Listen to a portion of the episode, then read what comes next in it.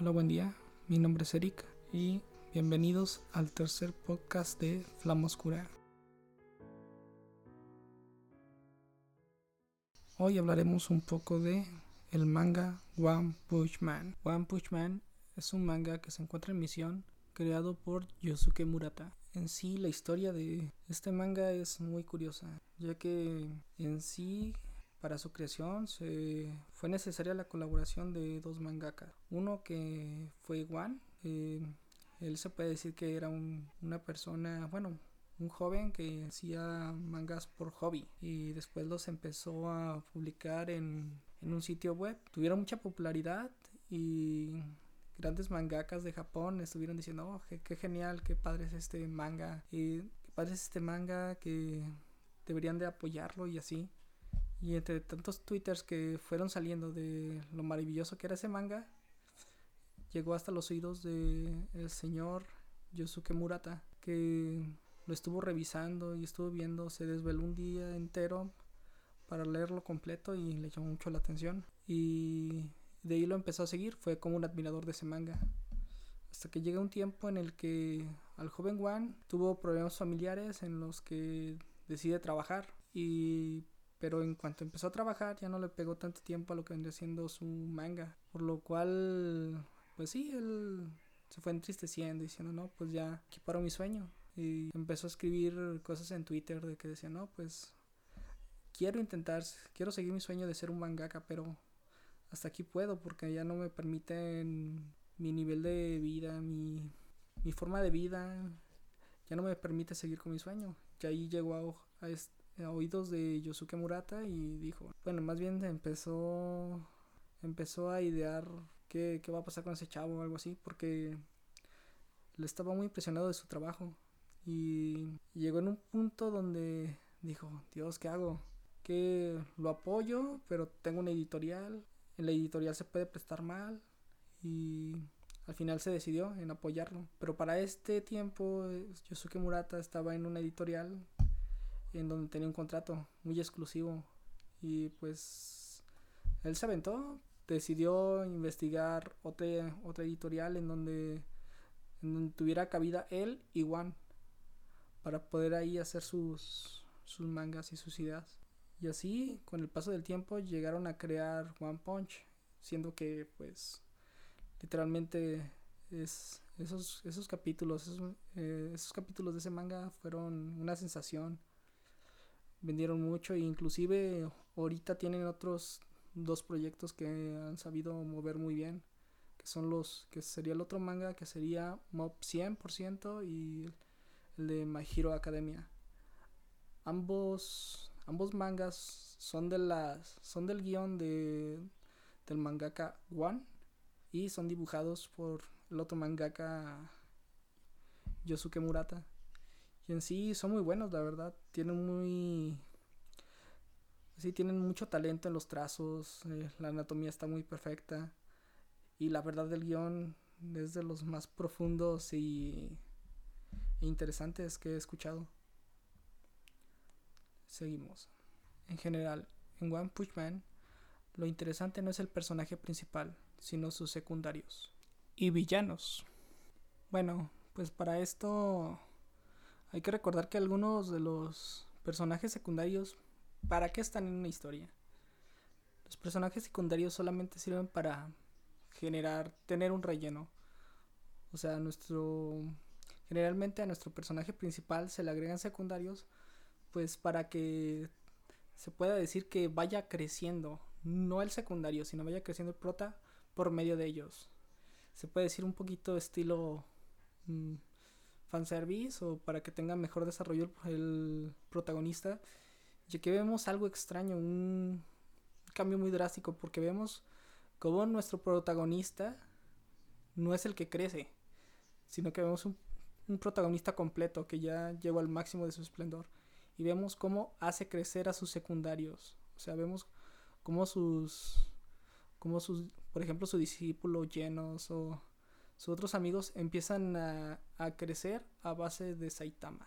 No al revés, de que el protagonista crece a base de sus secundarios. Y eso es algo, pues se puede decir como nuevo. y vemos el desarrollo de que se va generando gracias a ello. Eh, otro ejemplo que puedo poner, eh, los villanos. Generalmente uno está acostumbrado a ver el típico villano de Dragon Ball. ¿Cuál es ese típico villano de Dragon Ball? No sé, es de estilo, soy el malo y por ello voy a gobernar este planeta.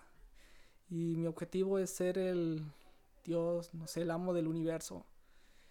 Y X, ¿no? Otro ejemplo, por ejemplo, Majin Buu. no, pues quiero ser el malo, ¿por qué? Porque soy malo y tengo que hacer todo eso. No tienen nada, no tienen contexto. Dices, no manches, ¿qué onda con este malo? ¿Es malo? Ok, quiero saber el por qué eres malo. No todos queremos saber una razón. Y al menos aquí en One Punch los villanos sí son un poquito sólidos. Son más sólidos que generalmente los típicos villanos que, que ves en, por ejemplo, mangas, en animes. Aquí tenemos un contexto. Por ejemplo, bueno, hay muchísimos villanos, pero todos son eliminados por Saitama en, en menos de un segundo con su famoso One Punch. Por eso se llama el manga One Punch Man, o sea, un golpe de un hombre. Y generalmente esos villanos que acaban en un segundo tienen mucha historia. Por ejemplo, hay uno que de los primeritos que salen es un, se puede decir, un Kaijin o un demonio creado por toda la contaminación que hay en el planeta. O sea, que ese demonio está atacando al planeta por ello. Y, así se genera, se genera ese demonio. ¿Y qué pasa con One Punch? Lo mata. Tiene un solo puñetazo. Pero si nos ponemos a pensar en el contexto, en cómo se genera ese demonio, dices, ay Dios, pues tiene razón, está, está canijo todo lo que hacemos. Y, así nos podemos ir más adelante, por ejemplo, eh, bueno, ya no voy a hablar de bueno, de malos para no arruinarles la, historia, ese es el primero, luego, luego en el primer capítulo se muere y no, no tiene mucha referencia, bueno, mucha importancia. Y quiero hablar un, un héroe que a mí me pareció muy bueno. Eh, por ejemplo, eh, pues sí, podemos hablar de, de Llenos. Su historia se cuenta luego, luego.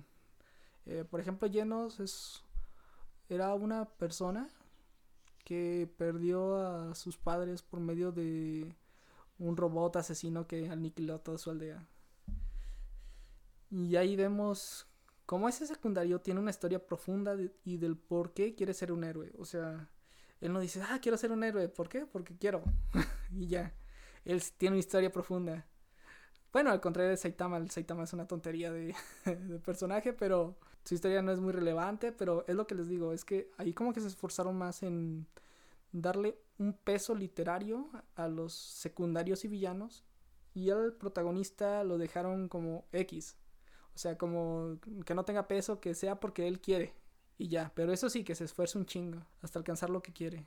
Y la verdad, ese contraste está bonito. Más adelante te van enseñando lo que vendría siendo los villanos y los buenos y ves más que nada su contexto en general. Bueno, también hay que aclarar que el dibujo ayuda demasiado. La historia tal vez no sea muy profunda, pero el dibujo ayuda mucho. Los personajes sí son muy profundos, pero a mi parecer es un muy buen manga. Mi villano favorito, el discípulo más fuerte de Silver Fang, Garou. Bueno, ahora me toca hablar de mi villano favorito de toda la serie de One Punch Man, que vendría siendo Garou. Pues Garou en sí era un niño muy tranquilo, era el discípulo de Silver Fang, pero él desde niño siempre quiso ser un héroe. siempre lo quiso, pero siempre fue un niño muy tímido, eh, carecía de amigos, y también siempre lo invitaban a jugar, pero la condición era de que él tenía que ser el monstruo. Siempre él tenía que ser el monstruo. Y, y de ahí como que estuvo luchando contra eso, como de, no, es que yo quiero ser el héroe porque siempre me eligen ser, porque siempre tengo que ser el monstruo. Y ya empezó a sentir como un poquito de empatía con los monstruos porque veían cómo los héroes siempre ganaban, siempre, siempre ganaban y a veces los monstruos, bueno, la mayoría de los monstruos morían y siempre veían que perdían. Y eso como que llamó la atención de, de Garou, porque dijo, ok, ¿por qué, ¿por siempre tenemos que perder? Siempre estoy destinado a perder si soy el monstruo. yo no quiero ser como un héroe abusivo. Yo he decidido mejor convertirme en un monstruo. Y ahí vemos cómo está el desarrollo de Garbo. O sea, vemos cómo él quiere convertirse en un monstruo. Ya dejó de lado el objetivo de ser un héroe. ¿Por qué? Porque vio la corrupción que había en los héroes. Eh, ese es un tema que también se habla mucho en el manga. El tema de los héroes. Hay héroes que literalmente no salvan a una persona, no evitan algún asalto simplemente porque no les da la popularidad, porque no generan números. Y eso es lo que vio también Garo. Él, a pesar de que es malo, él, él quiere hacer una limpia de todos los héroes. ¿Cómo? Eliminar a todos los que él piensa que no merecen ser héroes. Y por eso se convierte en un monstruo. En su ideal de, de ser ese perfecto héroe para eliminar a todos los que tienen mal en sí ese título, porque realmente se comportan como auténticos monstruos. Él se ganó el apodo del demonio o del monstruo aniquila héroes o algo así. Y vemos cómo a pesar de que es un malo tiene tiene como una se puede decir como que una dualidad. Su objetivo es ser el malo, ok. Pero ¿para qué? Para después de cuando él sea el monstruo más fuerte de todos, haya paz. Cuando él sea el monstruo más temido, ya todo el mundo va a querer eliminarlo. Pero ahí todo el mundo se va a liar, ya no va a haber amigos y enemigos, porque la amenaza va a ser tan grande que van a tener que aliarse todos para poder eliminarlo. Al no poder convertirse en un héroe ante todos, él decidió convertirse en un héroe, pero vestido de un villano. O sea, ahí vemos cómo, cómo vemos como ese villano realmente tiene buenas intenciones. Y tú te pones a pensar, Dios, ¿Los héroes son los malos a final de cuentas? Porque vemos a este villano que está peleando, se está esforzando y, y realmente su objetivo no es malo. Y esos son de los mangas que digo, wow, te explota la cabeza cuando te pones a pensar en todo ello. Y esos son en sí los mangas que a mí, bueno, que a mí me gustan y que yo siento que valen la pena.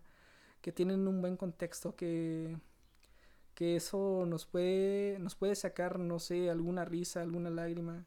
Yo pienso que al menos Garu sí fue mi, pues sí, mi villano favorito en todo este manga y te deja una gran lección. Lo de no encarcelarte y de que si tienes algún problema o se puede decir si sientes que no puedes salir adelante, pues busca ayuda. Ahí en el caso de Garu, pues nunca busca ayuda, siempre se estuvo muy, se puede decir muy cerrado. Y vemos que poco a poco él fue perdiendo en sí su ideal de lo que él quería hacer la verdad, esa parte, cuando pelean contra ese villano, te das cuenta de muchas cosas que ocurren en la cabeza de, ese personaje. Y vemos que, aunque él quiera ser malo, aunque, aunque elimina un montón de héroes, no los mata. O sea, les da la golpiza de su vida y ahí quedan. Pero vemos como hay algo de corazón en todo lo que hace. O sea, incluso se ve cuando lo están atacando un montón de héroes ya para eliminarlo.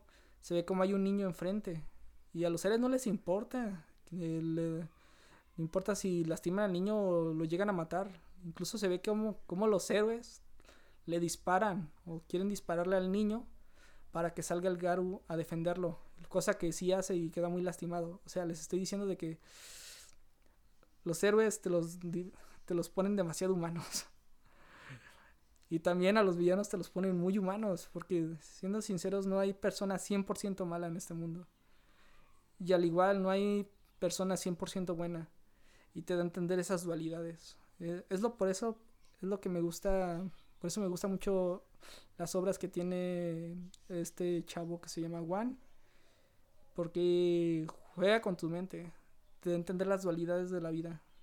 Un buen manga y un buen villano, la verdad. Muy bien, ahora hablaremos de mi héroe favorito, ciclista sin licencia. Bueno, pues ¿qué podemos decir de Ciclista sin licencia? Es un héroe, se puede decir, de los más débiles de todos. En sí es un personaje que es muy inspirador. Vemos cómo él, pues sí, se esfuerza, le echa muchas ganas. En sí, él ayuda a todos por igual. A pesar de que no tiene pues no tiene super fuerza, no corre rápido, no tiene ninguna habilidad, solamente tiene su bicicleta. ¿Y cómo combate a los malos? Les echa la bicicleta encima. Pero en sí, este héroe tiene una gran profundidad porque vemos que es una persona común. Sí, una persona común que un día agarró su bicicleta y dijo, voy a ser héroe. Pero de todos modos lo demuestra. A pesar de que hay robos, hay asaltos, a él no le importa. Si, ah, no, pues aquí hay una persona en peligro, pero no me está viendo nadie, no, no voy a ayudarla, mejor voy a donde, donde alguien me esté presenciando para ganar popularidad o algo así. No, a él le vale. Ve a alguien en apuros y lo ayuda, aunque sea lo más sencillo que pueda haber, una viejita que, queriendo cruzar la calle con algunas bolsas, él lo ayuda. No, pues este perrito está perdido, no, pues él agarra el perrito y lo va, va buscando a su dueño, si no lo lleva a la policía. Oh, pues que ese niño se cayó, no, pues lo ayuda. Oye, pues que se me cayó, se me subió un lobo a un árbol. Ah, él va por él. Ahí lo que estamos viendo es como que es un héroe, se puede decir cotidiano. Casi casi una buena persona. Bueno, más bien es una muy buena persona. Y vemos que también actúa como héroe. De la, por ejemplo, la vez cuando se estuvieron enfrentando a un demonio increíblemente poderoso en donde hizo, no, pues hizo un caos con los héroes. Los dejó lastimadísimos. Eh, estaba a punto de llegar el héroe principal, que es Aitama. Pero ese villano ya iba a matar, a hacer una masacre a, todos los. con todos los ciudadanos que estaban escondidos. ¿Y qué pasó? Llegó héroe, sin licencia. Lo golpeó, intentó golpear al villano, pero realmente pues no le hacía nada. Era un demonio, un, monstruo súper poderoso, pero aún así eh, siguió peleando. Él sabía que en cualquier momento el demonio se iba a cansar y de un madrazo, pues literalmente lo iba a eliminar, lo iba a matar. Pero de todos modos, él, él aún sabiendo de lo que le esperaba y que iba posiblemente morir, él siguió peleando. Peleando hasta que. Hasta que básicamente el demonio se aburrió de él. Lo golpeó, lo humilló. De puras chingaderas, no, no lo mató. Pero ya casi casi cuando el demonio le iba a dar su. el último golpe, el golpe de gracia, llegó Saitama y, y lo salvó. Pero ahí vemos bueno, la mayoría dice, no, pues es que ese, ese héroe pues no hizo nada, le dio una, una madriza al demonio, pero no se ponen a pensar. Él logró su objetivo, que era retrasarlo lo más, lo más que pudiera para que llegara el protagonista. Sin él, la verdad, todos, todas las personas que estaban escondidas hubieran muerto. Y eso es lo importante de un héroe. Por ejemplo, hay una frase de un comediante mexicano que se llama Chespirito, que un día le hicieron alusión de el Chapulín Colorado y Batman. En que decían que esos héroes ambos no tenían poderes. Pero en sí, ¿qué hacía de diferente al Chapulín Colorado de, de Batman? Chespirito dijo, no, pues es que Batman tiene entrenamiento, tiene condición, tiene un chingo de dinero. Y, y él va contra los malos. Se puede decir que en un cierto grado de seguridad. Pero en cambio tenemos al Chapulín Colorado, que él, él sabe que no es fuerte, sabe que no es listo y sabe que los malos son muchísimo mejores que él, pero de todos modos se lo intenta, no se da por vencido. Y esa es la diferencia que hay entre Batman y el Chapulín Colorado. El Batman lo hace pero con un cierto grado de seguridad, mientras tanto el Chapulín Colorado no sabe si va a sobrevivir, pero de todos modos se lo hace. Y ahí vemos cómo... Yo siento que esas las cosas que, que vendrían siendo las diferencias que hay entre una persona y un héroe.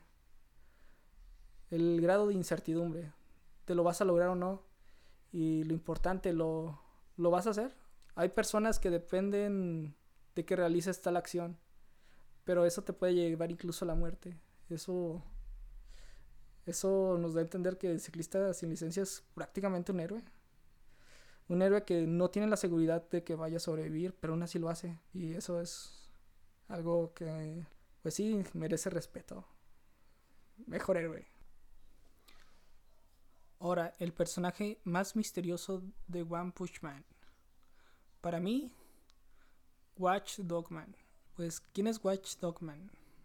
Básicamente es un héroe que se viste como perro y defiende una ciudad. Pero él se me hace realmente misterioso porque parece que tuviera...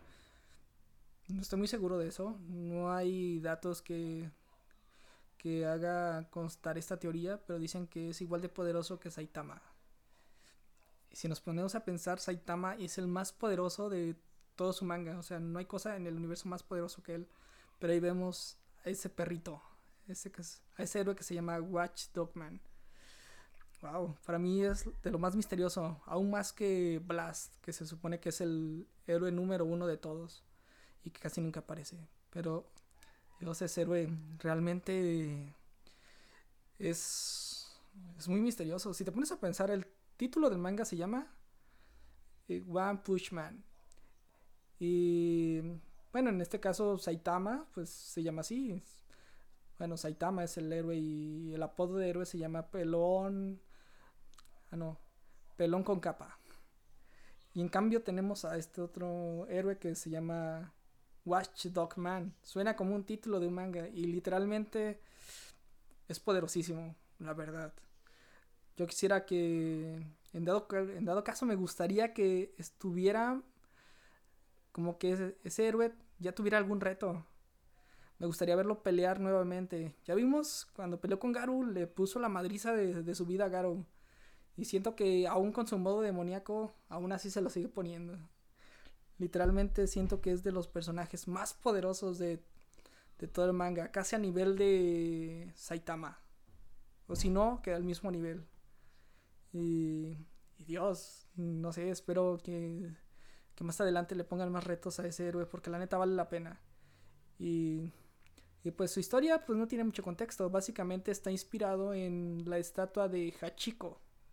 Hachiko, si no, bueno, si no saben, vendría siendo una, estatua, una estatua inspirada a un perro que esperó a su dueño durante mucho tiempo hasta que eh, en una estación de tren hasta que literalmente ahí se murió. Incluso ahí le, le hicieron una estatuita de Hachiko. Incluso hay una película muy bonita de él.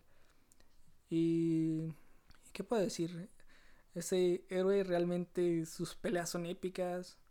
Eh, la forma en que hacen su cara es increíblemente básica, o sea, muy fácil, pero aún así te despide una sensación como de, wow, extraña, como que si estuvieras ante una inmensidad de poder, pero te la dibujan bien sencilla. Ese para mí vendría siendo el personaje más misterioso de One Punch Man. Conclusión y pensamientos en general de este manga.